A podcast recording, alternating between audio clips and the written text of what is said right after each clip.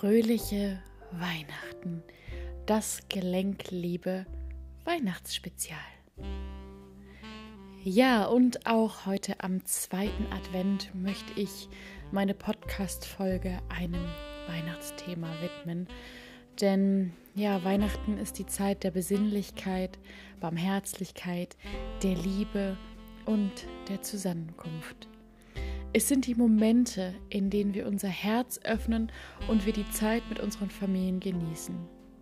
Aber auch Momente, in denen uns ganz schmerzlich bewusst wird, wen von unseren Liebsten wir nicht mehr um uns haben, weil sie vielleicht verstorben sind oder wir uns mit ihnen verstritten haben und keinen Kontakt mehr zu ihnen haben.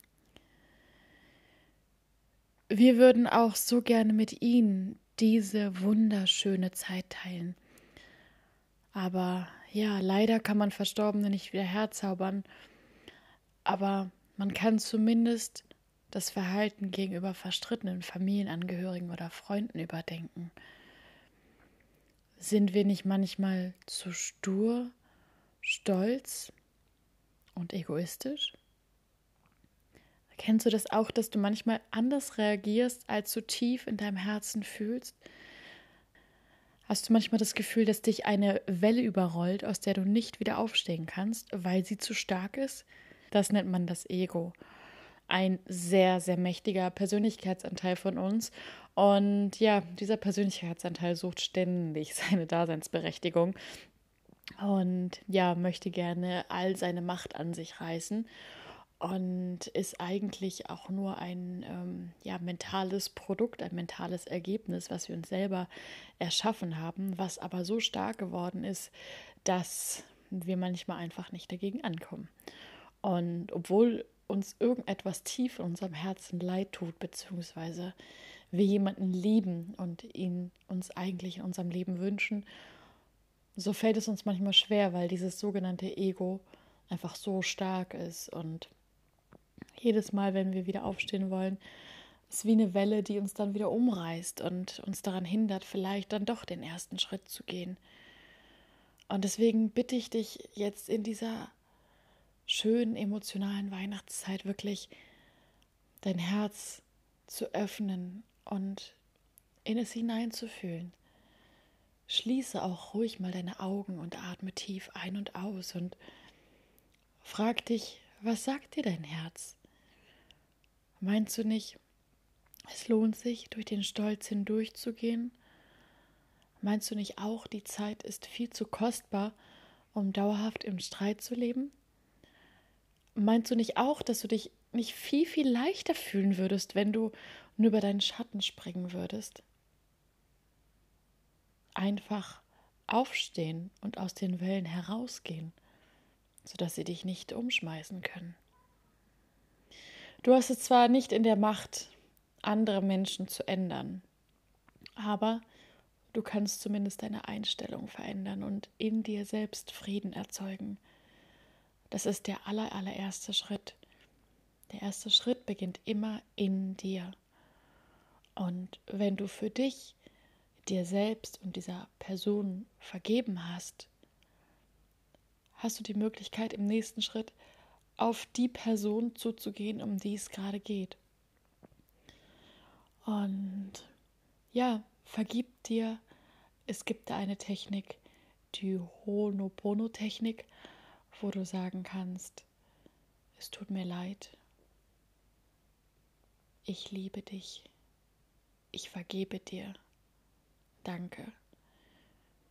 Die Reihenfolge kannst du variieren, so wie es sich für dich am stimmigsten anfühlt. Und mir persönlich hilft es immer ganz gut, mich dann vor meinen Spiegel zu stellen, weil die Augen ja die Tore zu unserer Seele sind. Und besonders das linke Auge ist das emotionale Auge. Und ja, an der Stelle kannst du erstmal die Vergebungsarbeit, die Vergebungsarbeit mit dir selbst praktizieren und sie dann eben ja für die andere Person auch nochmal anwenden. Und ja, sobald du dir und der anderen Person im Vorfeld schon vergeben hast, wirst du merken, dass du einfach eine ganz andere Vibration, eine ganz andere Schwingung aussendest. Ja?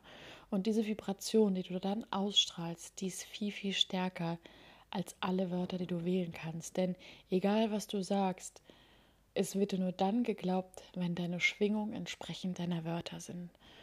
Und ja, selbst wenn es vielleicht nicht sofort klappt, dass ihr euch vertragt, dass ihr wieder Kontakt habt, so hast du zumindest den ersten Schritt getan. Du hast Liebe ausgesendet, ja, und diese Liebe kommt auf jeden Fall an. Auch wenn es vielleicht ein bisschen dauert und wenn du einfach Geduld haben musst, so wird es trotzdem in dieser Person etwas bewegt haben. Da bin ich mir ganz, ganz sicher. Und ganz wichtig ist, dass du auch ohne Erwartung an die Sache herangehst. Denn nur so handelst du aus der Fülle und nicht aus dem Mangel.